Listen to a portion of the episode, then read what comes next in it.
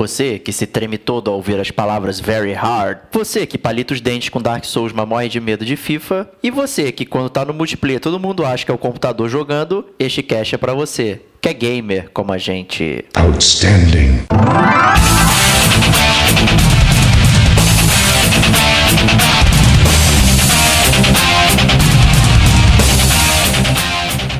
Diego Ferreira, Até porque eu sou conhecido como Very Easy, né? Rodrigo Estevão, que fazia o seu dinheiro desaparecer da sua carteira. Rodrigo Castro, E pelo jeito nunca vou conseguir.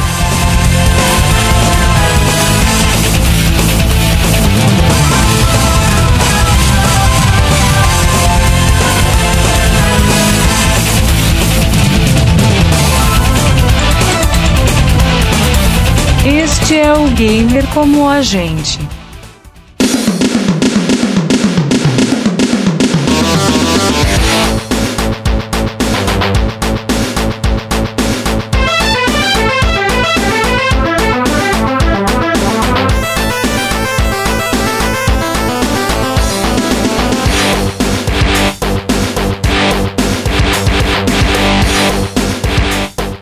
Olá, amigos e amigas gamers, sejam bem-vindos a mais um podcast do Gamer Como a Gente. Estou aqui com meu amigo Rodrigo Estevão. Esse cara, é um prazer estar de volta, cara. Sempre tá de volta, né? Pois é, cara, é um prazer, cara. É um Vale a Pena Ver de Novo semanal isso aqui, cara. É lindo. E agora a gente tá com um characeu também aqui, né? Grande ouvinte do Gamer Como a Gente, o Rodrigo Castro. Seja bem-vindo. Valeu, pessoal. É um prazer estar com vocês aqui hoje. Curto bastante o podcast de vocês, acho muito interessante os assuntos e é um prazer estar com vocês. É por isso que tá convidado. Cara. Se odiasse, não ia vir, não, hein? Não, cara, o, o- cara, eu já cheguei à conclusão, cara, que o- a gente vai ter que mudar o nome do podcast, cara. Não pode ser mais gamer como a gente. Não. Ele tem que ser Rodrigos como a gente, cara. Ah, tem Porque três já, tem cara. eu, já tem o Rodrigo Castro, já tem o Rodrigo Domingues, entendeu? Então, o Diego, ou você muda de nome pra Rodrigo, cara, ou você vai ficar fora dessa bandinha, cara. Não tem Tá jeito. certo.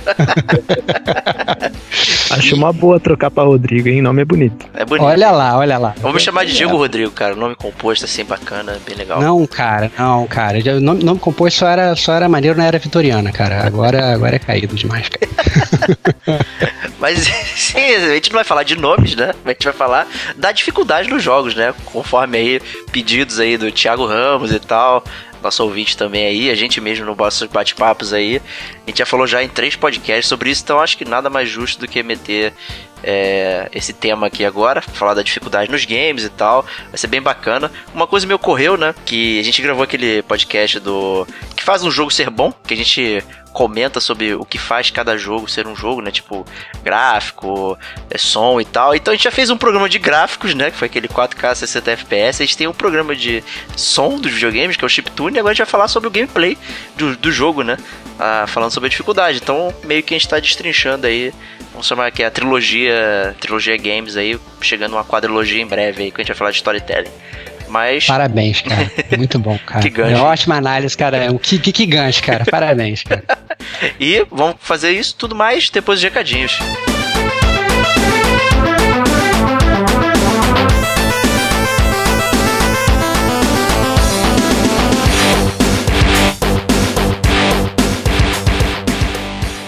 E aí, Stevox, o que, que tem de recadinho pra galera, cara? Cara, muitos recadinhos. É... Inclusive, é, a partir do último podcast que a gente lançou, né? O Gamer Como a Gente Podcast 43, foi o Mass Effect Andromeda. Deixa eu só até fazer uma meia-culpa antes da gente ler os recadinhos das pessoas. É, uma das, das, das reclamações foi, inclusive, do Rodrigo Castro, que tá aí hoje com a gente. Opa, e por que trouxe o cara então, meu? Pô, quem convidou ele? Não, pô, o cara já chegou reclamando, pô.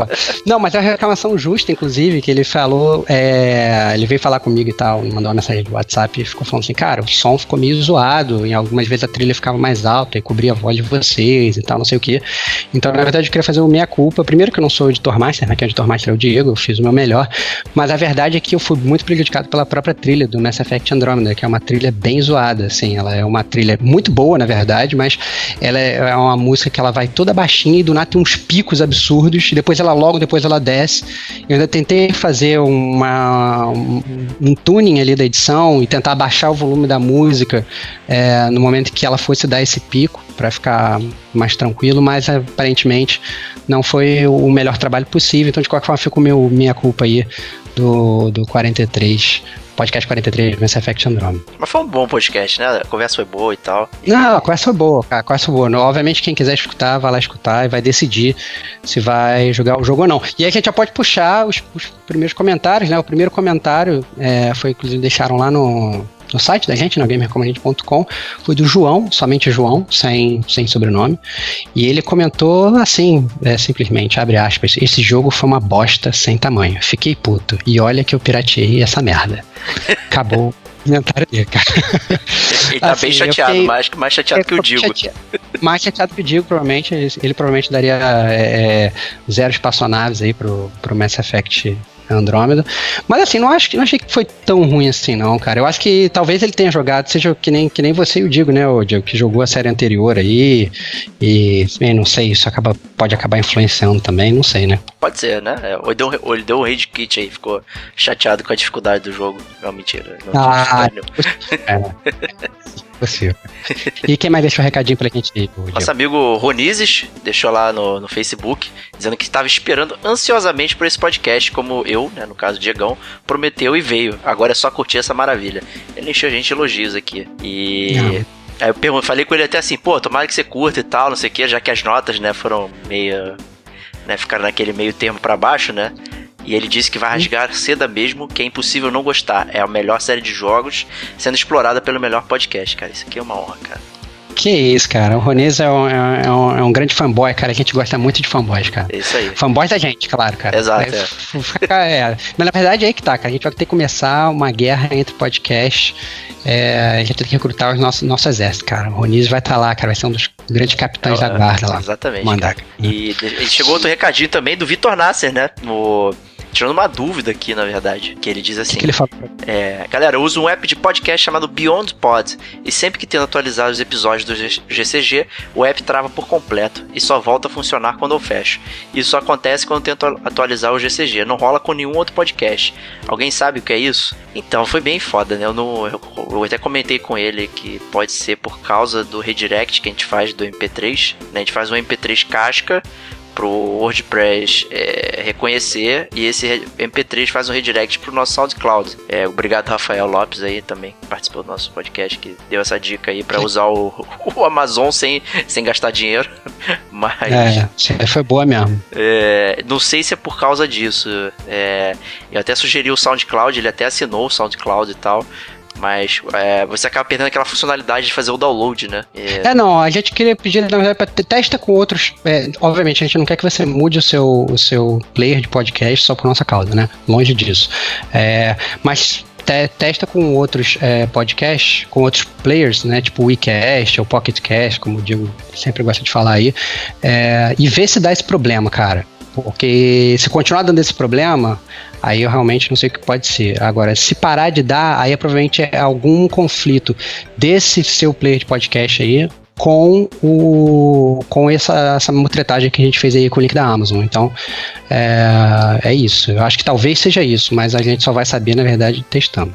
É, se algum ouvinte aí também usar o Beyond Pod e tal e não tem nenhum problema, manda um alô aí, um shout out e tal pra gente ver como ajudei o nosso amigo Vitor. Isso aí.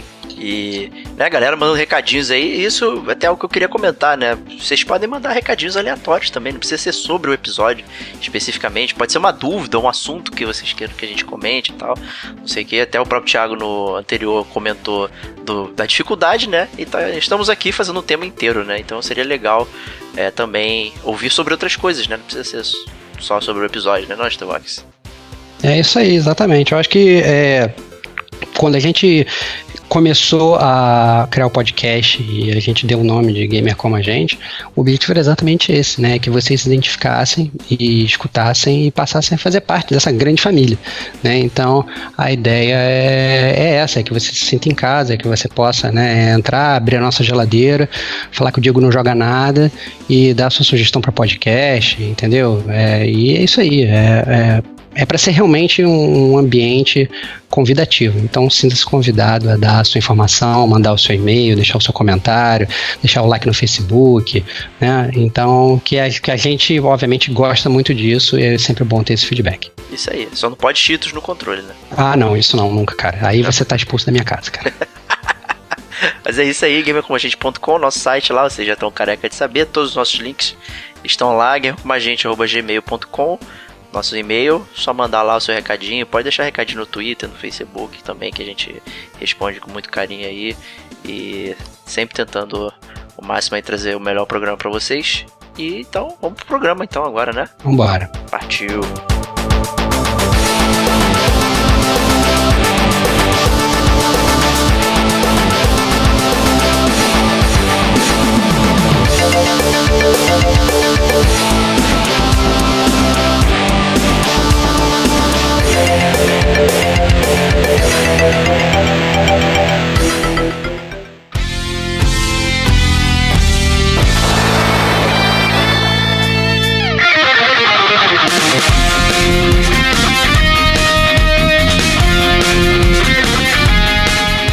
Nos games, hein? É, esse é um assunto espinhoso, até porque eu sou conhecido como Very Easy, né? é, cara, você é o Very Easy, cara. então a gente vai começar com esse assunto aqui. Talvez eu não tenha nada para falar. Não, mentira. Eu sou, fui um grande player no passado, cara.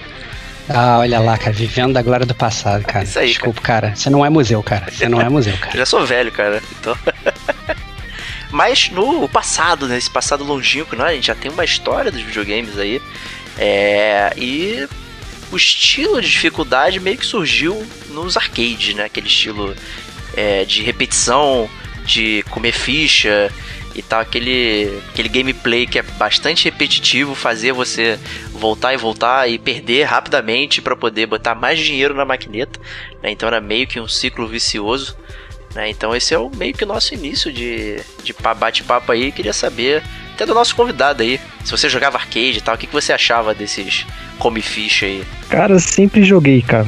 É, passar, passar na frente de um fliperama era como se fosse é, chamativo. Você tinha que entrar, era obrigação entrar e gastar uma ficha, pelo menos. Sempre gostei, desde pequeno. E até hoje é assim, cara. Se eu vejo uma, um fliperama ali, eu tenho que parar e ver o que, que tá acontecendo. Tenho que entrar lá e colocar uma ficha. Ah, legal. Não tem medo dos assaltos, não, cara.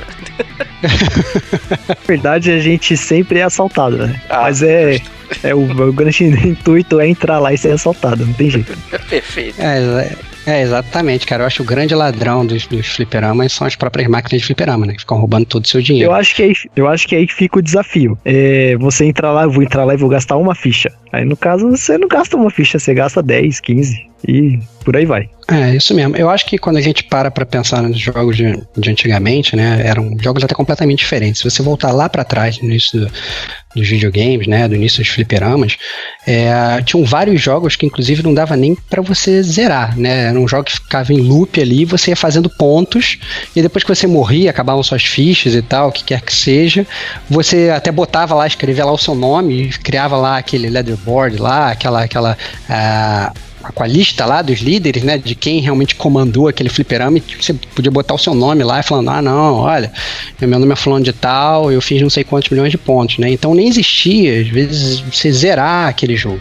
Né, é, até, por exemplo, no próprio, é, na, nas maquininhas de pinball, né, que é aquela autêntico que você mexia lá naqueles flippers, né, e mexia para jogar as bolinhas para cima e tal, aquilo você tinha até missões dentro da própria máquina, mas em realidade era simplesmente uma questão de pontos. Você jogava até fazer o maior número de pontos possível, você podia ficar jogando aquilo ali para sempre, para sempre, para sempre, você nunca ia zerar, né? Nunca ia dar um game over.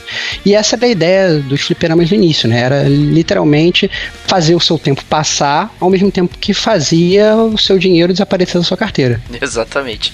Né? E sempre essa competição por pontos, né? Na verdade, né? Então a grande meta era você superar o amigo do lado e tal. Acho que aquela, aquela inicial que nunca sai do primeiro lugar, né? E tal, DBF, né? E aí É, sempre no exatamente. lugar, ninguém consegue tirar. E Eu aí- acho, eu acho que na verdade, e eu acho que vale salientar também, que essa dificuldade ela acabou migrando também para os primeiros consoles da época, né?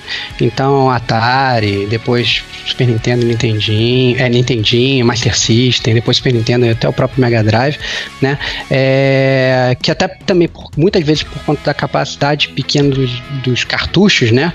É, os jogos eles tinham que ser muito difíceis. Por quê? Porque se não fosse muito difícil, você zerava aquilo muito fácil. Então, tinham jogos que eram o autêntico porte dos arcades, né? Eram idênticos ao dos arcades. Então ele até funcionava igual ao arcade, só que sem a ficha, ou seja, ele era naturalmente difícil, apesar de não estar chupando seu dinheiro. Né? E os jogos que eles eram criados de forma difícil, porque se você terminasse ele rápido, você simplesmente não ia conseguir jogar. Né? Então é, eram games que exploravam muito mais o reflexo muscular e uma concentração assim fora do comum, é, mesmo nos jogos que eram considerados mais fáceis. Então, por exemplo, é, você pega, por exemplo, o Sonic, né, que é um jogo muito tradicional da época. Né? É, é, era um jogo que, se você seguisse a proposta do jogo, que é você correr o mais rápido possível, ele se torna cada vez mais difícil, porque é muito difícil você ir correndo rápido no Sonic e você não bater em nada, não cair num espinho, não perder todos os, os, os seus anéisinhos lá que você está coletando durante o jogo, né? Ou jogos onde, por exemplo, a, a própria janela de reação você tem que tem que ser muito pequena. Por exemplo, o Alex Kidd que eu jogava pra caramba lá na época do Mario. Na época do Mario, na época do Master System. Você, se você tinha alguns inimigos que se você não esperasse aquele momento certo para fazer aquele pulo, para você passar por aquele espacinho, não adiantava. Você ia tomar um hit ali e você ia morrer. Então, é, era muito complicado jogos nessa época. Muito complicado e muito, muitos jogos, é, na verdade, você desistia no meio do caminho. Chegava num certo ponto, você falou, não, daqui já era. Daqui não dá mais, chega, pra mim já foi. Há quem diga que o Sonic não é, não é difícil, só é com design ruim, né? Tem- É, é verdade, cara. Antônio. Tem essa também, cara. Mas aí, ô Rod, diga um jogo aí que você jogou aí nessa época aí que, que é realmente difícil aí, estilo arcade, que te atazanou até hoje aí. O clássico de todos, né? Battletoads, cara. Porra. Eu sempre quis chegar no final daquele jogo, cara, e nunca consegui na minha vida. E pelo jeito nunca vou conseguir. É muito difícil, cara. Muito. É muita apelação pra um jogo só, cara. É, um, É é aquele famoso jogo que decepciona a família. Você olha e fala, não, deixa quieto, O, vou pra outro lugar que esse aqui não dá. o, o Battletoads tem o do, do Super Nintendo, né, o é, Battle Maniacs, né? Que ele também ele é, ele é como se fosse o mesmo jogo, só que com gráfico melhor, né? E a fase da motinho ela é, ela é mais palatável. Dá pra passar. É, ela aceita mais. Mas, mas, aí, mas não, chega nem, não chega nem perto, né, cara? Se É. for comparar com o Nintendinho ou com o Phantom, né?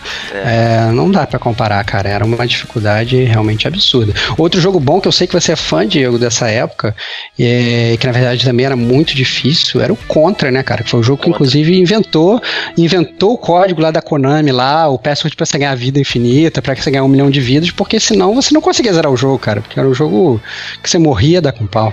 É, pois é, mas eu, assim, talvez o, o Contra eu cara, categorize ele como até um jogo justo, no fim das contas. Mas a gente é, fala mais um pouquinho dele na frente lá.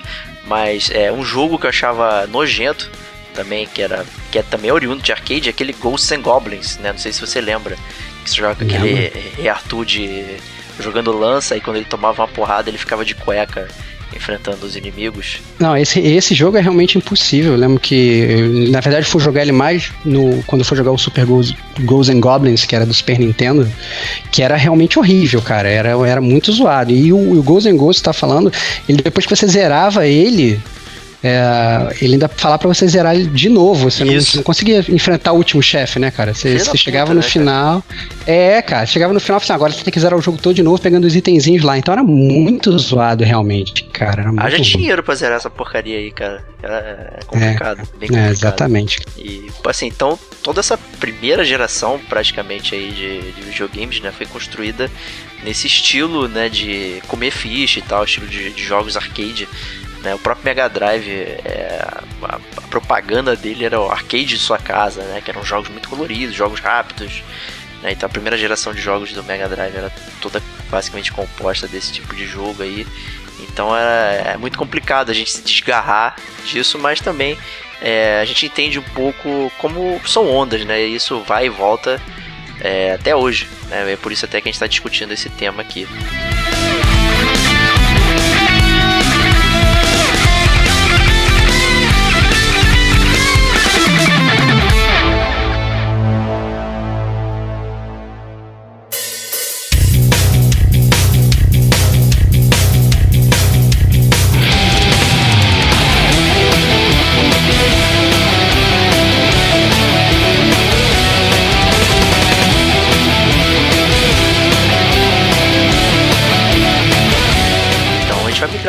Bloco aqui e falar da evolução da dificuldade, já que a gente já mencionou de onde ela surgiu, né, esse primeiro momento aí no mundo aí dos videogames. Né, a gente vai agora comentar sobre a dificuldade e os desafios mecânicos, né, porque na verdade tem gente que, que é sempre a velha discussão, né, que, que o videogame para você é uma história bacana e tal, não sei o que. É, acho que não é um mérito aqui, mas no fundo é, o videogame é um desafio mecânico, é a jogabilidade, é o que, como é que você faz para interagir né, no, com, com o que você está vendo ali com o jogo. Né? E para começar aqui a discussão, eu queria chamar o Rod aí e dizer o que, que é o desafio para você. Como é que funciona essa questão? O desafio ele gira em torno de você conseguir chegar no final. Tem que ele você eh, o desafio para você ele tem que te levar ao final. Ele tem que te motivar a finalizar o jogo. Isso é o desafio. Não adianta você pegar um jogo fácil, chegar no final e falar, pronto, terminei. E aí? Pô, Qual é a criticando aqui na, na minha casa, meu, porra. Que? é o, o, o, o, Diego. o sonho do Diego é isso, cara, que todos os jogos sejam ridiculamente fáceis, cara. Mas eu entendo, cara, tô com o Rod, cara. Eu tô também com o Rod tô. nessa. Eu também tô, eu também tô. Que isso? Tu não dá nada, cara. Tá cansado de jogar jogo de filme aí, cara. Ficar dizendo que os jogos de, da Telltale são os melhores jogos do mundo só porque você não tem dificuldade, cara. Excelente, cara. Não, não. Pera lá, cara. Eu acho que existem muitos tipos de jogos, né? Mas é, no final eu sou um grande defensor do, do jogo como desafio mecânico em primeira. Se você tem um jogo que é interessante é, mecanicamente, você não precisa de mais nada, cara. Assim, eu acho que você tá feito para aquilo. É, o, o, o, storytelling, todas as outras coisas aqui, acho que isso é o além do que um jogo pode te oferecer. Mas a primeira parada que ele tem que te oferecer é essa questão do desafio. Né? O desafio justo, né? aquela questão, aquilo que vai te levar até o final, a progressão. Né? Não é aquela coisa que vai te barrar logo de cara e, e tal. Eu acho que isso que é muito ruim pro, pra galera. Mas e você, Stevox? Desafio aí, elabore mais aí. Você concordou com o Rod aí, mas você é o cara, cara mais pro assim, player aí da galera. Não, de forma alguma, cara. Eu não sou, eu não sou pro player não, cara. Eu acho que assim, é, eu não, eu não sou muito fã de jogo difícil não, cara. Eu realmente eu gosto de jogos desafiadores, porque eu acho que a gente tem que, tem que separar. Eu acho que é, tem jogos desafiadores que eles acabam sendo difíceis. É normal isso, né? Mas nem todo jogo difícil é um jogo desafiador. Ele pode ser simplesmente difícil porque ele é mal planejado ou porque a dificuldade dele não é uma dificuldade boa. No que, que, que eu quero dizer com isso? Né? É, é porque, por exemplo, jogos que são é, os jogos difíceis mais interessantes eles são jogos onde a dificuldade não está em sua vida ser mais baixa, de você morrer em um hit, ou da vida do inimigo ser maior e tal. Na minha opinião, os jogos mais interessantes em termos de dificuldade estão ligados diretamente à inteligência artificial do seu oponente no jogo, ou a sua proficiência como gamer para entender a mecânica daquele jogo. Então, por exemplo, quando a gente está falando de mecânica, a gente pode dar o exemplo do Dark Souls. O Dark Souls, na minha concepção, ele não é um jogo difícil. Ele é um jogo justo. É, ele nem tem seleção de dificuldade. Você não pode escolher se é um jogo mais fácil, eu quero botar no easy, no very easy, eu quero botar no hard, very hard. Né? É, a partir do momento que você entende a mecânica do jogo, você vai, você vai ficando cada vez melhor naquilo e você vai morrendo cada vez menos. E quando você morre, a culpa da sua morte ela é inteiramente sua. Então, a, a, sua proficiência ela vem exclusivamente da repetição e do treino e da construção de um personagem que mais se adapte às suas habilidades como gamer, né? Se o Dark Souls fosse um jogo difícil só pelo conceito de ser difícil, não ia ter gente zerando o jogo com guitarra de Guitar Hero ou com a maraca do Donkey Kong. Entendeu? Então, é, é, em termos de mecânica, eu acho que o Dark Souls é um exemplo que a gente pode dar, que é um jogo que eu não acho que ele é difícil. Ele é considerado difícil, às vezes porque as pessoas não têm paciência, ou porque as pessoas não querem entender aquela proposta daquele jogo, ou porque, na verdade, a proposta do jogo é você morrer várias vezes para você aprender a como passar daquela situação da melhor forma. Mas a pessoa se frustra porque morre várias vezes, ela abandona o jogo falando que é difícil. Quando na verdade não é difícil. É que a mecânica do jogo ela tá. Ela gira em volta da morte do seu personagem. É, então, ele é, ele é, um design, né? Ele foi feito dessa forma, né? É a visão lá do, do diretor, né? A gente não. Uhum. E botar um slider de dificuldade, né? Até como a gente já comentou algumas vezes, é, quebraria um pouco do que ele tá tentando passar, né? Talvez não fosse difícil ele chegar e botar simplesmente, ah, toma um easy aí e todo mundo se diverte aí. Mas na verdade não seria o mesmo jogo. Né? Então eu acho interessante é, sempre abordar o Dark Souls. Eu acho que ele é um, é um ótimo exemplo de jogo considerado difícil, né?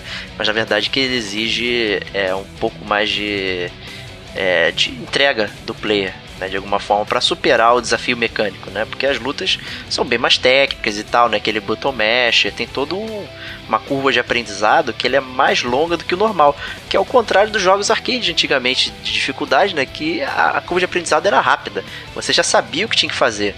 Né, apertar um botão é pular, atirar, se desviar e enfim, acabou e aí você dura o tempo que for com as, as ondas de inimigos, enfim, com que o desafio que tá vindo, né? O Dark Souls é o contrário, né? Ele é slow burner, né? Até você entender todos os sistemas e tal, né? Ele requer esse, essa dedicação aí. É, e eu até oponho ao Contra, né? Que eu mencionei, que eu acho que é um jogo justo, né? Apesar de tudo. E eu sempre vi o Contra como um jogo de navinha, na verdade, não como um jogo de, de run and gun porque o tiro vem de todos os lados, assim tal. Eu sempre vi ele como um jogo de navinha. Mas eu acho um jogo bem feito, cara. Ele é bem variado, os inimigos é, não estão em posições estranhas e tal. Você consegue decorar onde estão tá os inimigos, onde vêm os tiros e tal. É aquela que questão, tem que aprender o jogo, que ele vai sempre te oferecer daquela forma. E você só consegue superar quando você, quando você aprende, né? E isso requer tempo. Né? Tempo que às vezes a gente tinha quando era criança, não tem hoje né? Mas é, eu sempre achei o Contra um jogo justo pra caramba, mesmo com o Konami Code aí, ele é um jogo que você precisa do Konami Code, é muito difícil zerar só com, os continuos normais e com o seu número de vidas. É, ele é um bom exemplo do jogo que é desafiador e difícil ao mesmo tempo. Né? Então, é, eu acho que é por essa, essa linha que a gente vai andando. E você, Rod, que outro jogo difícil aí que você pode citar pra gente que você curtiu jogar e que abrilhantou ali o seu tempo recente aí de games aí que você tem jogado? Cara, eu nunca tive. Eu nunca tive a oportunidade de jogar Dark Souls. Mas eu sempre assisti o pessoal jogando e eu acho que ele é um jogo bem difícil na questão de você ter que decorar o que você tem que fazer. Você tem que saber a hora certa de rolar e tem que saber a hora certa que o bicho vai te acertar. É, um jogo difícil que eu joguei, mas bem das antigas mesmo, é Metroid, Super Metroid, do Super Nintendo. Ele é é, é, quase Dark Souls, cara. Você tem que decorar o que o chefe vai fazer, tem que saber. E com, a, com o detalhe, você sempre o save é sempre longe do boss, então você tem que passar o boss sem morrer. Você tem que aprender, tem que se adaptar a ele ali na hora. É, tem, tem sempre aquele caminho de chegar até o boss também, né, cara? Essa dificuldade de passar tem. a fase toda. Porque acho que eu concordo com você, cara. Acho que tem muitos jogos atualmente que eles estão muito fáceis nesse sentido de ter um milhão de checkpoints a todo tempo. Né? Eu acho que a galera hoje ela tá muito acostumada a isso, né? Lá atrás não tinha muito isso, né? Você às vezes, quando você morria, né? Às vezes você recomeçava do início da fase. Né? Então, você morrendo no boss, é, meu amigo, já era. Você vai ter que matar todos esses inimigos aqui para chegar até o, até o boss de novo, né? Você é tinha que decorar o caminho para chegar no boss sem morrer. Chegou no boss, você não pode morrer, porque você vai ter que fazer todo aquele caminho novamente. Então fica dois desafios para você. O primeiro, decorar o caminho. O segundo, matar o boss sem morrer. Outro jogo que eu, que eu tô, inclusive, jogando agora, que eu, eu gosto muito da dificuldade, eu acho que é uma dificuldade inteligente, e aí já nem, nem tanto por parte da mecânica, mais por parte da inteligência artificial do jogo, é a série XCOM. Né? Eu estou jogando agora o XCOM. O XCOM, para quem não conhece, é um jogo que é uma batalha em turnos, né? É tipo um xadrez. Você tem o seu exército e o, inimigo tem um exército, e aí vocês têm que batalhar em turno, né? E aí a inteligência artificial ela calcula a forma mais eficiente para te vencer, baseada na quantidade de membros do seu time, baseada na sua distância para o objetivo, baseada no seu comportamento na rodada anterior, baseado nas habilidades dos membros do seu exército, né? Então, mesmo nas dificuldades mais fáceis, ele é um jogo desafiador entendeu? Porque a cada. Não, existe esse negócio de, ah, não, é, eu vou fazer isso, e aí se eu fizer isso, com certeza o inimigo vai fazer aquilo, ou com certeza esse é o momento certo de rolar. Não existe um momento, por exemplo, como é o Dark Souls, que é o momento certo de rolar para você escapar do chefe, né? Porque você tem aquele exército que está contra você, e os caras estão a todo momento analisando as suas ações para contra-atacar da melhor forma. E você está fazendo isso da, do seu lado, está analisando as ações dele e analisando aquele campo de batalha para também contra-atacar contra da melhor forma. Então é uma questão de inteligência artificial que funciona muito bem no jogo e é também outro jogo que é muito desafiador, é muito legal. E gratificante quando você consegue passar de um desafio, né? Acaba que é bem legal se, se, se empolgar assim e, porra, conseguir vencer a máquina e a máquina, ela tá tentando o tempo todo me ganhar. Ela não tá lá só é, esponja de tiro, né? Isso que é maneiro do XCOM. É, não, com certeza. E, e, é inclusive aquele paralelo que a gente pode fazer também nessa questão ainda de inteligência artificial com o próprio jogo que você citou no, no podcast passado, Diego, que é o Island Isolation, né? Que a gente inclusive comentou no podcast número 26 do Gamer Como a Gente. Que ele é um jogo que ele se baseia largamente na inteligência artificial do seu oponente, que é o Alien, que é um, um oponente que você não consegue matar durante o jogo, né? E ele fica no cenário te perseguindo. E ao mesmo tempo que ele fica te perseguindo, ele fica se adaptando as suas atitudes. Então, por exemplo, ah, digamos que você tem um flare, né, que é aquele bastão de, de, né, de luz, sinalizador. Né? Então você tem o sinalizador, você liga o sinalizador e você joga lá para um canto para atrair o bicho para lá. Depois você atacou três vezes para lá, ele não vai ser mais atraído por aquele sinalizador, porque já sabe que aquele negócio não é nada. Então ele vai se adaptando às suas atitudes para né, contra-atacar a sua inteligência de player. Né? Um jogo que eu lembrei aqui agora, Resident Evil 3, essa questão de, de ser perseguido sempre você derruba o Nemesis, mas ele sempre tá atrás de você. Ele some ali por algum tempo, mas ele sempre te assusta te perseguindo. Era um jogo difícil porque você sabia que ele estava te perseguindo. É, às vezes tinha a necessidade de você derrubar ele, mas você sabia que ele ia levantar e ia vir atrás de você novamente. É, ali ficava a dificuldade. Você ficava tenso o jogo todo, né, cara? Nem sabia quando ele ia Tenso aparecer, ainda tinha essa, né, cara? O tempo inteiro, cara. Ele aparecia do nada e te deu, sempre te dava um susto, sempre você. Putz, agora que eu vou fazer? para onde que eu vou? E às vezes você, ah, vou entrar nessa porta que eu tô salvo. Mentira. ele entrava junto com você e pronto. Pô, Corre cara, de novo. Era um então jogo vai... bem, bem complicado. Cara, eu vou até te dar uma dica, cara. Se você gostou do Resident Evil 3, cara, é, eu joguei recentemente o Resident Evil 7. Não sei se você teve a oportunidade de jogar. Mas, além de ter uma inteligência artificial semelhante nesse sentido, né, de você ter muitas vezes durante o jogo um inimigo tá te perseguindo, né? E é a mesma sensação do, do, do, Resident Evil 3. Eles fazem uma parada muito legal no jogo, porque depois que você zera o jogo uma vez, você já, já dominou pelo menos aqueles inimigos que ficam te perseguindo durante o jogo, você já entendeu como é que você vai jogar. Se você mudar a dificuldade for jogar no mais difícil, os inimigos eles vão estar tá te perseguindo, mas por exemplo, digamos que tem uma sala lá que é uma sala segura, que era uma era uma, era, digamos, ah não, quando eu chego nesse corredor o cara para de me perseguir, né? E você já tá com isso tipo tranquilo na sua mente. Quando você for jogar no mais difícil, o inimigo ele vai entrar ali naquele lugar, entendeu? Então é como se fosse um jogo completamente novo entendeu? Eles repensam toda a logística do jogo, não só os inimigos que estão é, é, aparecem em lugares diferentes, como os itens que estão em lugares diferentes. Então, por exemplo, Resident Evil 7 tem uma cena logo no início do jogo que você tem que escapar de uma garagem. Para escapar e tem esse inimigo te perseguindo. Para escapar dessa garagem, você tem que pegar uma chave você tem que ligar um carro e você tem que atropelar o inimigo com esse carro, porque senão você não vai conseguir sair da garagem. E aí eu peguei, eu já tinha jogado o jogo, tipo, uma vez no normal, depois já tinha jogado a segunda vez no normal para fazer um speedrun, então já sabia tudo ali daquele jogo. Fui jogar no mais difícil, eu peguei, cheguei na garagem, eu fui correndo direto para pegar a chave para ele já ligar o carro, né? Porque já sabia que o inimigo ia aparecer. E quando eu cheguei, cadê a chave? Não tava mais ali. Tinha uma caixa trancada. Falei, caraca, mas como é que eu abro essa caixa? E cadê a chave? E eu fiquei desesperado, e quando mesmo que eu tava totalmente desesperado, apareceu o inimigo. Ou seja, a, a, sensação toda do jogo mudou. Simplesmente ele ficou mais difícil, porque o inimigo, obviamente, ele tem mais life, né? Ele é mais resistente e tudo. Mas ainda assim, os desenvolvedores eles conseguiram mudar a, como o jogo funciona para transformar o jogo mais, em um jogo mais difícil, mais desafiador. Então, pô, recomendadas são aí, cara, para você que gostou do Resident 3, cara. Só se não tiver medo. É.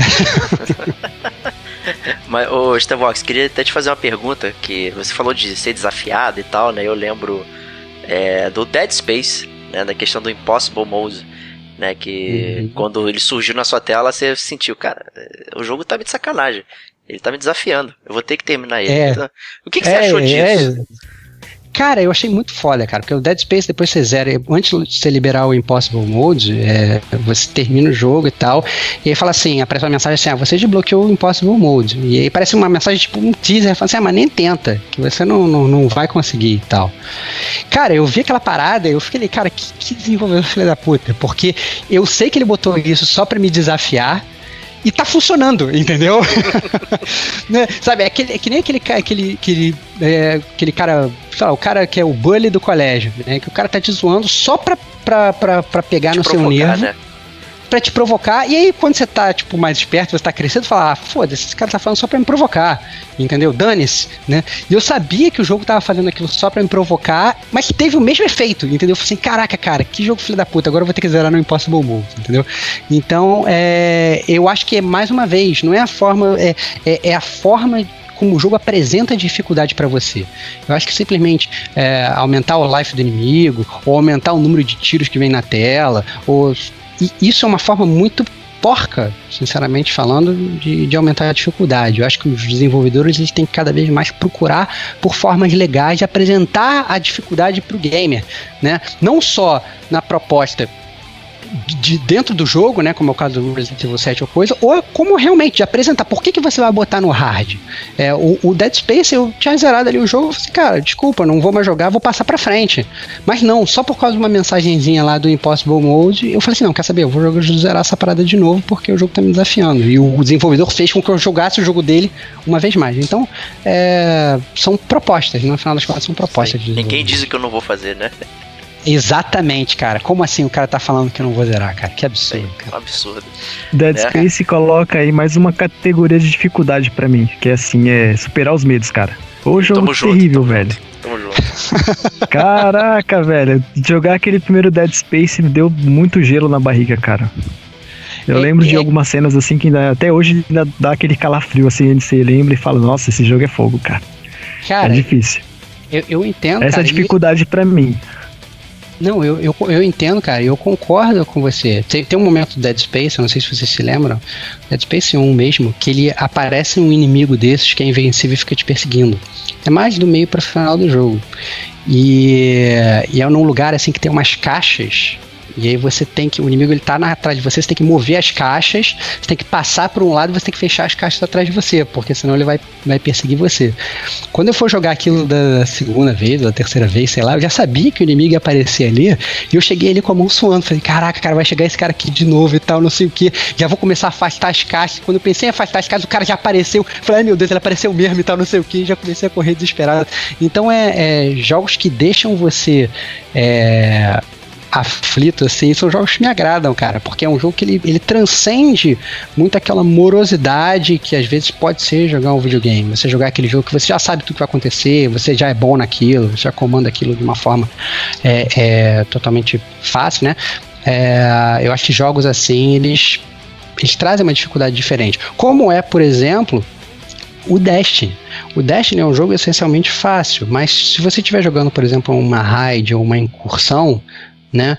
É, e você tá ali com o time, todo mundo tem que fazer tudo direitinho, senão ele se torna um jogo difícil. E aí você, na verdade, você por aquela pressão de, de não poder errar, ele se torna um jogo difícil, você fica mais nervoso e você fica mais propenso a errar, entendeu? Então, eu não sei, o, o, o Rod aí, que na verdade é um grande fã e joga com a gente, pode falar disso também. Ele te coloca a pressão é, de ser perfeito, de ter que acertar, e isso põe uma dificuldade no jogo.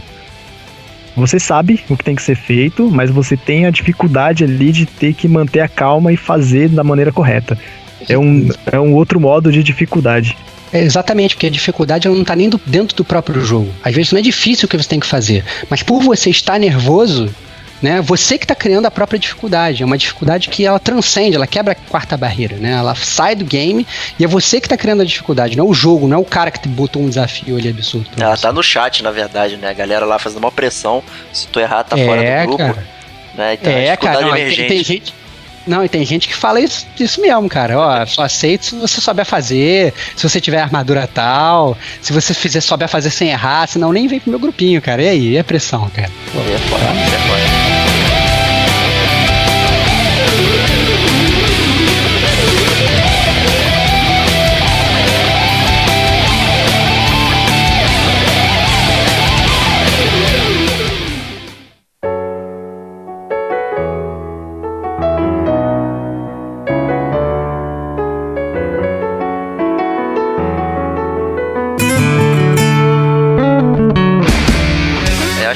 A gente pode ir pro próximo bloco, né? Dessa questão aí de você pode vir pelo grupinho e tal, curva de aprendizado que a gente mencionou que é jogos são para todos. É, e essa, esse questionamento surgiu é, basicamente com o Cuphead agora, que foi um jogo que todo mundo ficou chateado e muita gente, ah, eu não consigo jogar, é muito difícil e não sei o que. É, eu acho que esse, esse só aconteceu porque é, o jogo era muito bonito, então as pessoas queriam ver aquilo, foram enganadas é, pelo estilo gráfico do jogo, achando que ia ser tipo, lá, sei lá, o Rayman. Né, que é lindão e tal, tudo bacanudo, qualquer um pega e na verdade não é isso, né? É uma parada completamente diferente. Né? E surgiu essa discussão aí, né? Que, se os jogos são para todos, na verdade. Né? É uma mídia. Teve, teve jornalista aí falando que o Cuphead torna o videogame uma mídia exclusiva, não sei o que, elitizada, blá blá blá. E é um besterol, na verdade, né? O pessoal é. É, assim, quando você vai ler, né? Já, já usei esse argumento, vou repetir aqui, mas aqui é bem cabível, né? Para você ler um livro difícil, ou ver um filme que, que é complexo e tal, ele não te leva pela mão, você tem que tem que sentar, prestar atenção, tem que furar a barreira, tem que entender a linguagem que está sendo passada para você, o desafio de entender é, o, o, filme, né, a questão visual, o que está sendo passado ali, é, coisas sutis e tal, texto, subtexto, tem muita coisa, né, e às vezes requer uma bagagem prévia, né, você acompanhar, já saber a história do cinema, né? Então, assim como ler um livro, né? Você vai ler um livro difícil, você precisa conhecer a linguagem, como funciona a semântica, vocabulário, blá blá blá, uma série de coisas né? Que não é como você ler um livro infanto-juvenil ou ver um filme do Avengers e tal, que é uma coisa entregue para você, né? Então os jogos também não são coisas que são entregues para você também, eles podem ser muito mais, né? E acho que como requer um esforço tátil da pessoa, normalmente, né? De ter a destreza da mão e tal, né? Igual jogar futebol. Futebol não é para todos, você precisa saber jogar. Não adianta achar que você é um peladeiro de fim de semana que é um craque, não é bem assim. Né? Então o videogame né, é o mesmo paralelo. Né? Mas eu queria ouvir de vocês aí desse, desse lance aí, se os jogos são para todos. Depende, depende da sua força de vontade, cara. Jogo é para todo mundo, sim. Eu acho que sim, tem que ser para todo mundo, porque é, uma, é, um, é um modo de mostrar uma arte, uma, uma coisa nova. É, só que assim, tem exclusividades de jogos. É, se você tiver afim de jogar, você tem que se dedicar. Não adianta você ir lá, pegar o jogo e falar, bom, vou fazer. Mas aí no primeiro desafio você desiste e já era, acabou. Ele é feito para você também, do mesmo jeito que outras pessoas sabem jogar, você também sabe, apenas tem que se dedicar. É, para você entender de uma arte, que nem você falou. É, se você não se dedicar a aprender sobre aquela arte, se você não for atrás, não pesquisar, não, não, não vai te interessar. Você não está interessado, na verdade, então você não quer. Agora, se você tiver realmente afim, você vai atrás. Então, é, a dificuldade do jogo, ela fica por conta de você mesmo. Se você acha que ficou difícil para você e não quer jogar, é você que fez a dificuldade. Lógico, né, que a gente pode colocar é, em caso de jogo multiplayer, no caso, que nem é, joga muito Destiny, desafio dos nove. Cara, é treino. Se você sentar e treinar, você vai ficar bom. Lógico, dá raiva. Dá, lógico que dá raiva. Tem cara que joga muito, cara. Você fica até sem saber, pô, será que realmente é uma pessoa que tá jogando ou será que é uma máquina que tá ali e, e sabe fazer tudo perfeito, sabe de onde você vai vir? É, é uma dificuldade à parte, né? Mas se você sentar e treinar e se dedicar àquilo, você vai ficar bom. O jogo é acessível para todos, sim, mas basta você querer. Se você não é. quer, se você acha que tá muito difícil, tá muito ruim para você, você não vai fazer nada. É, eu acho que para tentar meio que consolidar o que vocês dois estão falando, eu acho que é o seguinte, eu acho que os jogos, eles são feitos para todos, para um público em geral. Entretanto, eu já acho entretanto nem todo jogo é para todo mundo apesar de eles serem feitos para todos. Então, assim, assim como cada um de nós gosta de uma comida diferente, gosta de música diferente, gosta de, de um futebol diferente, a gente pode gostar de jogos com dificuldades diferentes ou de jogos é, é, é, que são feitos de forma diferente, né? Então, é, é como, como isso que o, que o Rod falou, tem gente que pode estar muito mais propenso a rasgar os cabelos lá no desafio dos nove do Destiny, né, que era o antigo desafio de Osiris, né, do, do Destiny 1, que é uma competição essencialmente PVP só para pro player, né? É, então você chega lá para tentar fazer um negócio, como o Rod falou, tem gente ali que tá acaba com você em um segundo. Você nem sabe de onde veio o tiro e você morre. E ao mesmo tempo, que eu, eu por exemplo, eu chego lá, eu passo mais estresse, eu tenho mais vontade de jogar o controle na tela do que qualquer, qualquer coisa. Tem gente lá do nosso grupo do Destiny, inclusive, que só joga isso entendeu? Fala assim, ah não, eu só quero jogar, mas eu só gosto de jogar o PVP, eu só gosto de jogar o, negócio. Vai, eu quero jogar a história, eu não quero jogar a história, né? Então eu acho que isso acaba meio que, que que as pessoas elas têm que entender, entendeu? Que ninguém é igual. E as pessoas elas aproveitam os jogos, aproveitam as mídias, aproveitam os filmes, aproveitam a arte, cada uma da sua forma.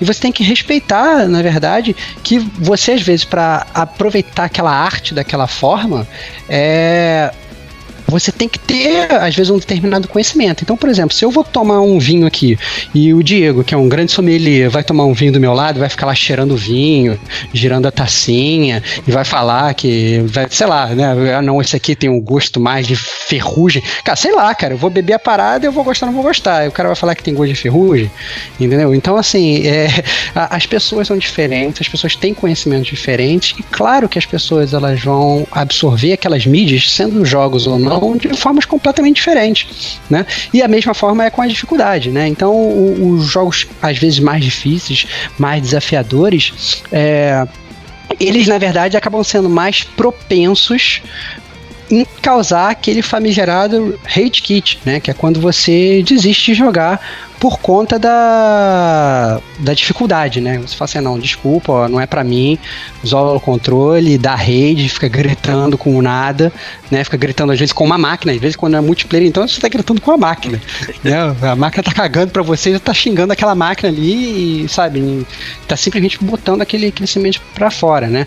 E e eu acho que, na verdade, eu não sei qual a opinião de vocês, eu acho que o que mais gera raid, por mais que tenha esse raid do PVP, né, que falou o Rod aí, do Destiny, é, e de, obviamente, muitos outros jogos de PVP, quantas, quantas vezes a gente não viu gente da raid em Battlefield, em Call of Duty afins, eu acho que o pior raid é aquele raid dos jogos que possuem uma péssima programação. É, então, por exemplo, você que você sabe o que você tem que fazer, mas você não consegue executar. Então, digamos, você tem uma plataforma A, plataforma B, você tem que pular da plataforma A para a plataforma B. Você já sabe o que você tem que fazer, é aquela ali que você tem que fazer, você tem que correr, chegar até a pontinha, apertar pulo, você vai pousar na outra. E aí você tenta isso um milhão de vezes, você não consegue completar o pulo, entendeu? E aí volta e meia você está correndo, pum, aí você consegue estar fazendo exatamente a mesma coisa que você estava fazendo antes, entendeu?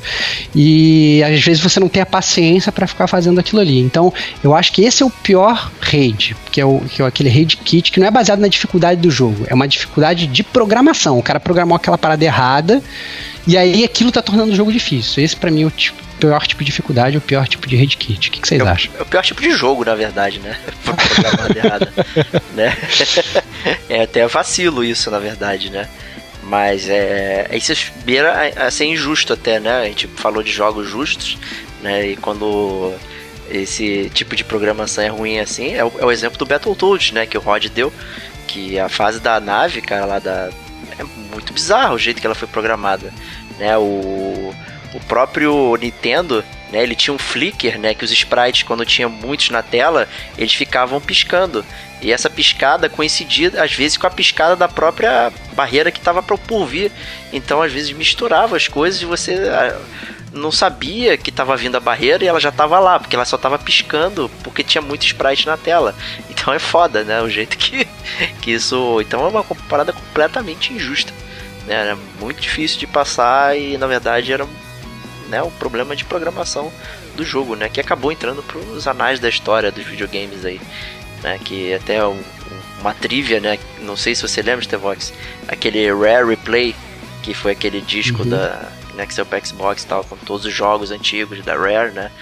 E aí o Battletoads ele veio com um botão que você podia desativar e ativar, né, para emular o Nintendo perfeitamente ou não no jogo. E aí você podia jogar ele sem essa essa parada, né, que estragava a experiência. E aí e ficava um pouquinho mais palatável o jogo. É, cara, eu acho que assim, esse, esse jogo é disparado. Eu acho que essa fase. É engraçado a gente estar tá falando do Battletoads, né? Porque eu acho que é o jogo disparado que o mais The Hit Kit na minha vida. É, eu simplesmente eu não dava, não dava, assim, várias vezes, quantas vezes eu pegava, eu chegava até aquela famigerada ter terceira fase, chegava na terceira fase eu não conseguia passar, ficava horas gastando todas as vidas ali e sempre porrava na, na, na, na coisa. Mas a verdade é que, assim, até para dar mais um exemplo no jogo, assim, nesse sentido, é um outro jogo que eu dei muito raid kit também, é, foi o Star Wars Super Empire Strikes Back, cara. Opa, eu lembro dele, hein? Cara, e esse jogo, pra você ter uma ideia, eu dei tantas vezes raid kit, tantas vezes raid kit, que ele me deixou um trauma, cara. E olha o nível do trauma.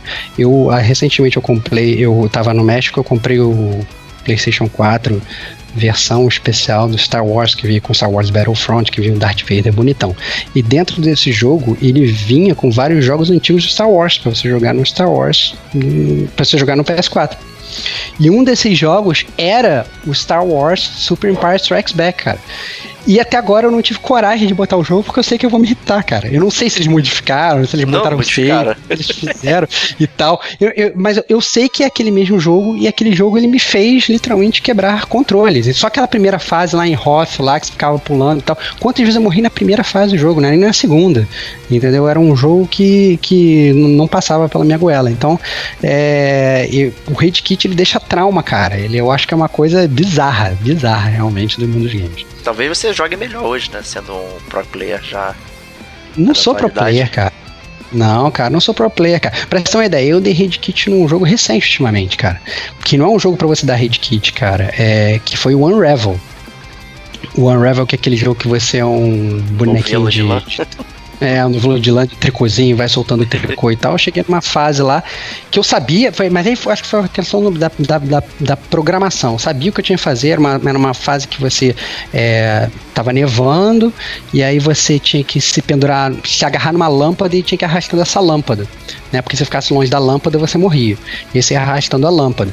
E aí volta e meia vinha uma nevasca e, e você tinha que estar agarrado à lâmpada, porque senão a, a, a nevasca te levava embora e você morria também. E aí tem uma hora que tem uma, uma rampa para você subir é, é, arrastando a, a lâmpada. Então você tem que arrastar a lâmpada e aí é, deixar a lâmpada parada na, na rampa e aí se segurar num negócio para vir a nevasca. Depois você segura a lâmpada de novo, começa a subir a, a, a rampa.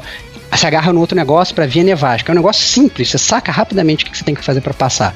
Só que a mecânica do jogo ela não funciona direito. Então você tá tentando agarrar no negócio, é o mesmo botão que você agarra na lâmpada. Mas se você agarrar na lâmpada, o vento leva você a lâmpada. Então, assim, eu morri naquele negócio, não sei porquê, morri cinco, seis vezes. Falei, cara, dane-se esse jogo, não quero mais jogar agora e tal. Daqui a uma semana eu volto. Eu larguei o jogo, dei raid kit no jogo e eu já era velho também. Então, até a gente velho, é, mesmo jogando só contra o computador, né, nem contra player, a gente dá raid kit, é normal. Ah, o recente foi Battlefield, cara. Battlefield 1. Mas é, os meus rage kit, no, no caso, é sempre por causa do multiplayer. Pra que ficar camperando, cara? Pelo amor de Deus, tem um jogo ali pra você sair correndo na tela, o cara fica 50 metros parado, plantado no mesmo pressão, lugar, te dando, te dando tiro de longe, cara. Isso dá. Eu desisto, eu desligo o videogame e vou, vou dormir que é melhor. Olha lá, cara, o Diego, o Diego é camper, cara. O Diego curte essa parada de ficar parado. Que isso, cara? Eu era super zoado que eu saía correndo que nem o mané no puxo de canhão, porra. Engraçado, Pô, no Battlefield não escudo jogo de sniper não, cara. Eu jogava de tripézinho. Ultimamente os rage kits é mais por causa do online mesmo, cara. Porque jogo, jogo single player, ultimamente eles eles, eles vêm pra você realmente finalizar o jogo, pra você ver a história e ver co- como é que funciona a história. É, é muito raro você conseguir dar um rage kit num jogo baseado apenas no modo single player. É Verdade, muito hoje raro. dia- é, Os- hoje em dia os jogos são muito fáceis mesmo, são muito muito tranquilos, né? Ele é feito de uma forma pra muita gente, na verdade, né? ele é feito pra você assistir a história, na verdade, né? É, para você ver como é que funciona, pra você ter uma história legal ali, tipo um filme, alguma coisa assim parecida com um filme, pra você entender, pra você entrar no mundo ali do, do jogo, pra você ter uma experiência nova, tal. Não é muito focado em dificuldade. Dificuldade é mais focado em modo multiplayer. Que aí você tem um- realmente uma, um outro player pra desafiar, pra você ter que ser melhor que ele, tem que superar essa dificuldade. Né, E falou em assistir história, né? Na verdade, meu Rage Kit é parecido com a história do Cuphead, né? Que meu Rage Kit é o Ninja Gaiden, lá do Nintendo. E uma das coisas que me interessou nele, assim, logo de cara, era a questão que era um jogo que tinha cutscenes, né? Eu não tinha visto nada parecido na época ainda, né? De, de jogo e tal, né? É, você tinha o Mario, né? Que é um ótimo jogo, mas é, é um plataforma simples, né? E de repente tem um jogo que tem cutscene, com a historinha rolando, em movimentação. Eu achei aquilo o máximo, né? Eu caí no, no drama do Cuphead aí e queria terminar o jogo, né? Pra ver o que acontecia com a história. E na verdade. Logo esse, né, cara? Logo esse, né? Logo, logo esse, cara. Tanto jogo. e o Ninja Gaiden, assim, eu sei que tem gente que, que já terminou o jogo e tal. Uma boa também, mas ele tem um problema muito sério que que são inimigos mal posicionados em vários lugares, assim, com plataformas muito pequenas, e que quando você encosta neles, teu boneco quica para trás, e aí quando quica, você sempre cai no abismo. Então é muito complicado uh, trafegar no jogo, né? É muito merda. Cara, reza a lenda que, ele, que os inimigos eles não estão mal posicionados, cara. Quem tá mal posicionado é você, cara. É, não é não, cara, não. É não. eu, eu não lembro agora, tem um é ninja. Você não é ninja, cara. Você não foi ninja suficiente, cara. Exato. É, eu não sei se é o 2 ou 3, cara, que na, na última fase, né, ele tem vários estágios, né? Você vai enfrentando três chefes e chega no chefe final. E aí, se você morre no chefe final, você volta do início total, mano. Você tem que enfrentar todo mundo de novo. É um jogo bem punitivo. É, um jogo mim... também que eu lembro do PlayStation 1, no caso. É Parasitivo 2. Se eu não, não sei se vocês já chegaram a jogar. Só é ruim esse, é aquele jogo. Cara, eu, gost, eu gostava muito da história dele. Quer dizer, gosto muito da história dele. E é um jogo que eu dei um Kit, porque teve uma parte do. Era, no caso era dois CDs, é bem no finalzinho do primeiro CD. Você tá num. num motelzinho de, de estrada, de beira estrada, é no deserto, investigando é? um caso lá. Isso, no meio do deserto. É. Investigando um caso e tem uma porta que você tem que entrar e tem um código para entrar. Você tem um numeral para colocar. E, cara, não tinha, aquele numeral não existia no jogo, cara. E você procura, eu procuro, eu passei eu acho que uma semana procurando esse numeral para ver, já tinha matado todos os, os inimigos da fase, não tinha mais ninguém mais para eu só ficava andando, procurando, procurando, e eu falei, não, chega. Cansei e encostei o jogo lá por, sei lá, uns dois meses, até que chegou um Salvador da Pátria, um amigo meu, falou, cara, eu arrumei essa revista, um detonado do jogo. E eu aí eu falei, ah, agora eu vou continuar jogando. E eu tive que começar tudo de novo, porque eu já tinha feito errado. Eu não tinha o código porque eu fiz coisa errada no jogo. Tive que começar tudo de novo para poder pegar o código. Foi um jogo que é, o que valeu a pena foi a história, porque a história dele é uma história bem legal. Isso é mas é vacilo, que né? deu um rage kit é, cara, eu acho que é um jogo que, que você tem que recomeçar de novo porque você não tem um item que você pegou lá atrás. É claramente um jogo que foi meio que mal programado. A não ser que ele deixe você voltar lá atrás para pegar o, o jogo, o item, sei lá, o que quer que seja, né? Porque senão realmente é complicado. O Alone in the Dark original, ele era assim, cara. Você, sei lá, pega, pega a caixa de fósforo, sei lá, no início do jogo, e aí cai água nele, tem uma cena que é uma água, já era. Chega no final, você não consegue usar. E você tem que começar tudo é. de novo. É um jogo que, é. que quer que você aprenda é, tudo. Na marra, né? Na marra. É, Dani, joga 5 horas de jogo pra descobrir que você errou nos primeiros 10 minutos e jogar 5 horas de jogo novamente. É né, foda, Olha que é muito punitivo, cara. Muito punitivo. É. é. e o pior é que quando o jogo não é, é tão bom assim, né? Aí fica pior ainda.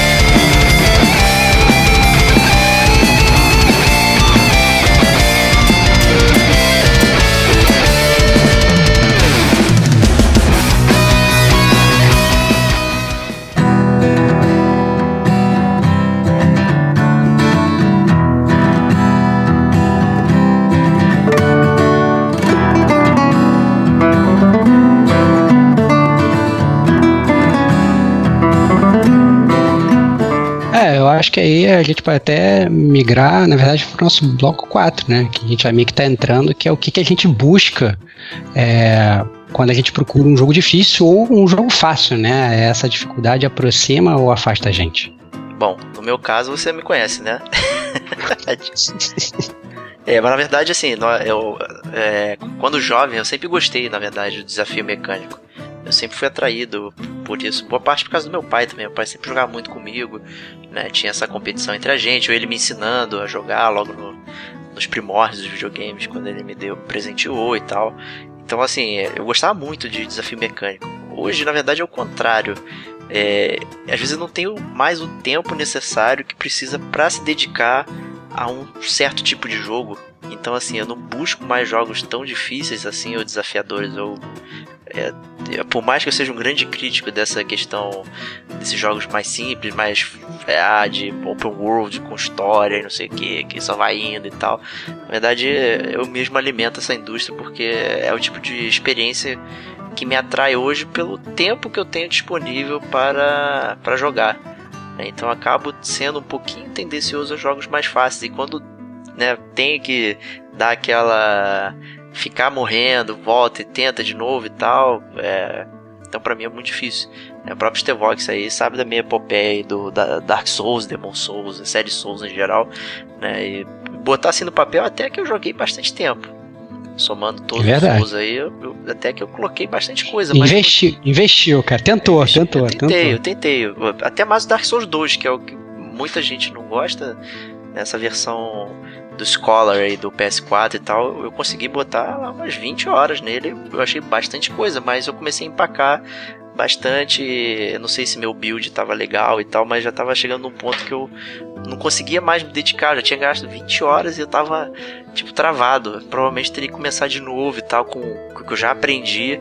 E ter que passar por tudo de novo já tava né, me repelindo, né? Então foi bem complicado, né? E o Dark Souls 1, né, o Capra Demon foi minha barreira. Né? Não conseguia passar de jeito nenhum daquele filho da mãe, cara. Que merda. Fiquei muito puto. Mas, mas e, você, Rod? O que, que, você, que, que você busca quando você procura um jogo difícil ou um jogo fácil? Essa dificuldade? Como é que você lida com essa dificuldade, cara? Eu tô com. Eu tô igual o Diego, cara. Eu tô sem meio sem tempo para jogar, então é. Eu sempre procuro aquele jogo que agrada a história, né? Algo que chega. seja é, bem focado no, no, modo história, que tenha uma história legal pra. que passe algum conteúdo pra gente, assim. E. Quando eu busco, eu busco dificuldade, é a minha a dificuldade que eu busco é sempre no multiplayer, né, cara? Sempre jogar online, sempre ter aquele. que superar um outro inimigo no caso seria uma outra pessoa. É, a dificuldade que eu busco no jogo é sempre essa.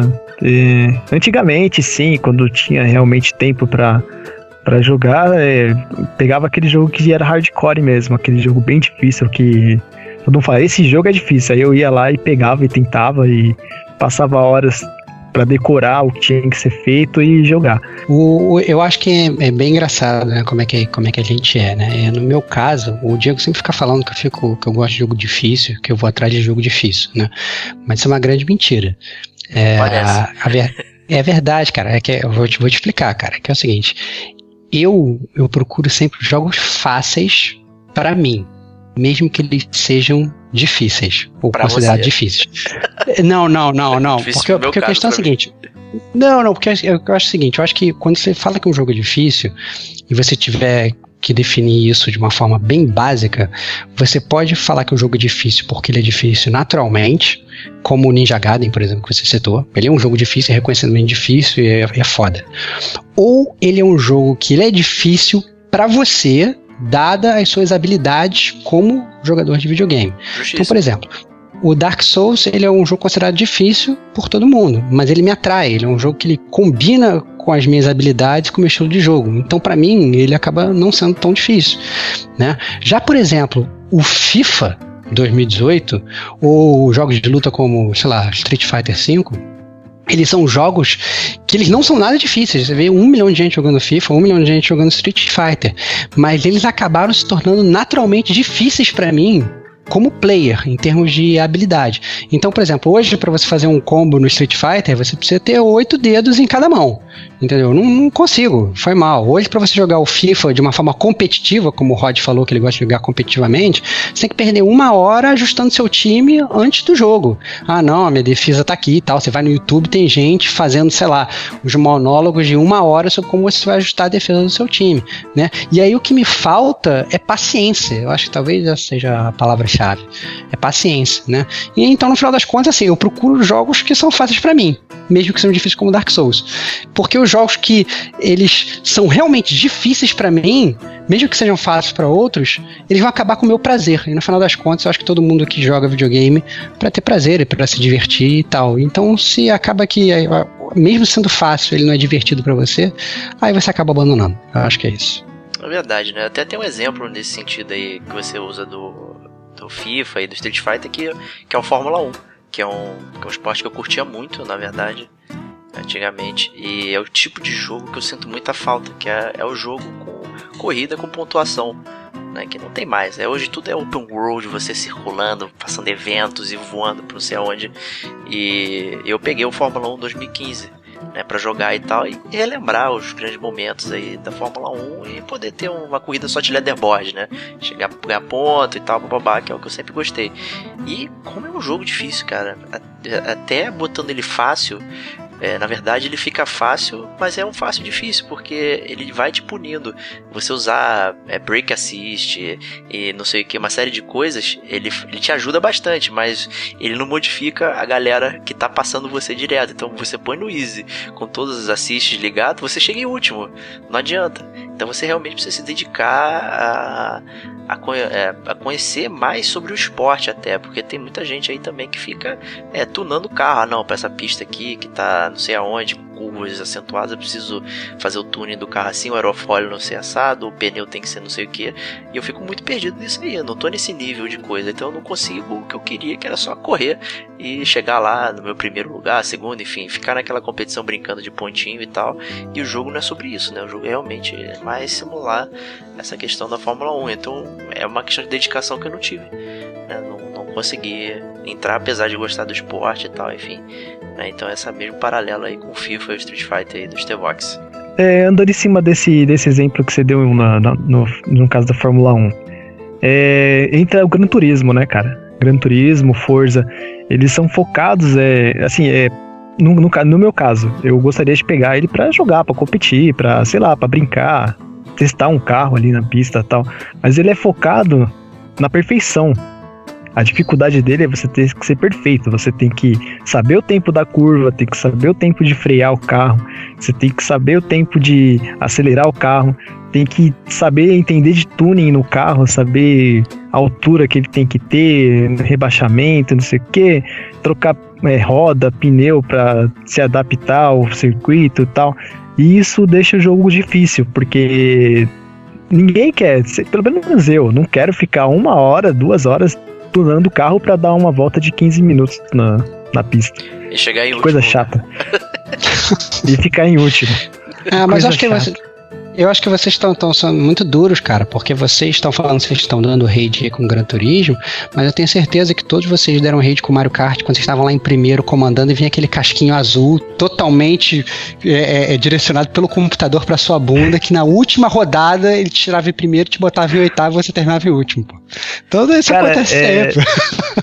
o Mario Kart é um jogo você de festa, Você me fez lembrar né? de uma história, cara. É, Mario Kart, eu sempre assisti muito meu pai, meu tio é, eles jogando Super Nintendo na minha casa ou na casa do meu avô, né? No, meu avô sempre gostou de muita tecnologia, sempre teve. É, você me lembrou de um evento que teve uma vez, uma festa de família, tava todo mundo jogando e inventaram de colocar Mario Kart, cara. Lembra daquela arena fechada que tinha aquelas bolinhas claro. que ficavam circulando? Clássico. Cara, aquilo deu, deu briga, cara. Por causa Olha daquele aí. casquinho vermelho teleguiado, velho. É, rede kit familiar, cara. Olha que maravilha. Familiar, cara. deu. Um almoço de família deu uma confusão, cara, que você tinha que ver. Foi, ah, muito bom. foi uma cena interessante. Antigamente a diferença é que você sentava do lado do outro player, né? Você é. tinha que estar tá ali. Era player contra player, mas um do lado do outro. Então, é, é, ficava mais complicado ainda. A dificuldade aumentava, porque, pô, o cara tá aqui do meu lado tal, e a mão começava a suar. Você sabia que você sabe jogar, você, sabe o que tem que ser feito, mas você tá ali, sob pressão. O cara do seu lado, olhando para você, e era é uma dificuldade a mais no, no jogo. É, aquela pressão psicológica que todo mundo, todo mundo curte. Mas a, verdade, cara, é que tendo rede kit familiar ou não e tal, no final das contas, eu acho que todo mundo quer se divertir, mesmo jogando jogo difícil. Eu acho que, é, por mais que a gente fale, ah, não, olha, esse jogo é, é, é é muito difícil para mim, ou, ou, ou, não, na verdade, eu não só jogo no Very Easy, como o como gosto de brincar que o Diego só joga no Very Easy e tal. No final das contas, todo mundo quer ter uma boa experiência, né? Ninguém quer perder o tempo, ninguém quer dar head kit, né? Eu acho que ninguém se diverte, na verdade, fazendo isso, mas você tem que aceitar que o head kit, você às vezes fica irritado, ele, tá, ele é intrínseco ao videogame. Então, são, pode acontecer às vezes com qualquer jogo, né? Pode acontecer no multiplayer, pode acontecer no single player, e a gente tem que aceitar isso normalmente porque a gente quer se divertir. Se a partir do momento que você é, tá jogando e tá tá se né, ficando mais bravo do que feliz, eu acho que o videogame não tá cumprindo o principal papel dele, que é deixar todo mundo feliz.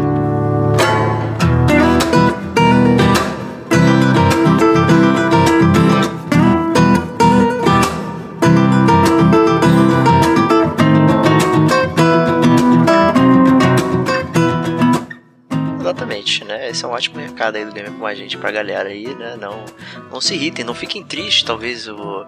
Ah, queria tanto jogar o Cuphead até o final, mas eu não consigo. Ou, no meu caso, pô, queria muito ver o Dark Souls até o final e tal, mas não consegui. Mas sempre tem um jogo que é pra você, cara. A gente tá no. no clichêzão. Nunca na história dos videogames teve tanto jogo ao mesmo tempo. Né, sendo lançado. A gente tem tanta opção, tanta coisa aí, que com certeza tem alguma parada que é semelhante ao que você está procurando. Né? Então não precisa.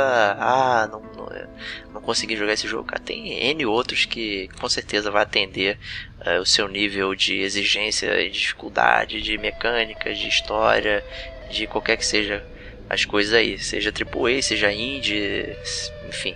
Né? O, o mar aí tá cheio de peixes aí, é só, é só pegar um para você. Né? E queria agradecer o nosso amigo Rodrigo Castro aí pela participação, né? nosso ouvinte aí muito obrigado aí por ter participado desse primeiro podcast. Espero aí que tenham outros aí para você participar. Cara, eu aceito, aceito sim o convite de vocês. Eu acho muito bom o trabalho de vocês. E foi um prazer estar aqui com vocês hoje. Obrigadão mesmo, cara. E Stevox, né? Te agradeço aí por sempre estar aqui comigo. Cara, sem problemas, cara. Estamos sempre juntos aí, cara. E se o Dark Souls estiver muito difícil, cara, eu te ajudo, cara. Pode botar lá o teu Summon lá, cara, que eu apareço lá pra te ajudar, cara. Você ajudou no meu jogo, não sei se você lembra. Eu, eu não conseguia fazer nada, tu chegou, pegou uma espada poderosa e que já foi. Pô, cara, eu, eu, eu, tentei, cara, eu lembro, cara, mas é aquele negócio, cara, não dá pra, não dá pra ficar pescando peixe pra você, cara. Tem que te ensinar a pescar, cara. O Dark Souls é uma coisa que você ainda vai conseguir, cara, você vai ver.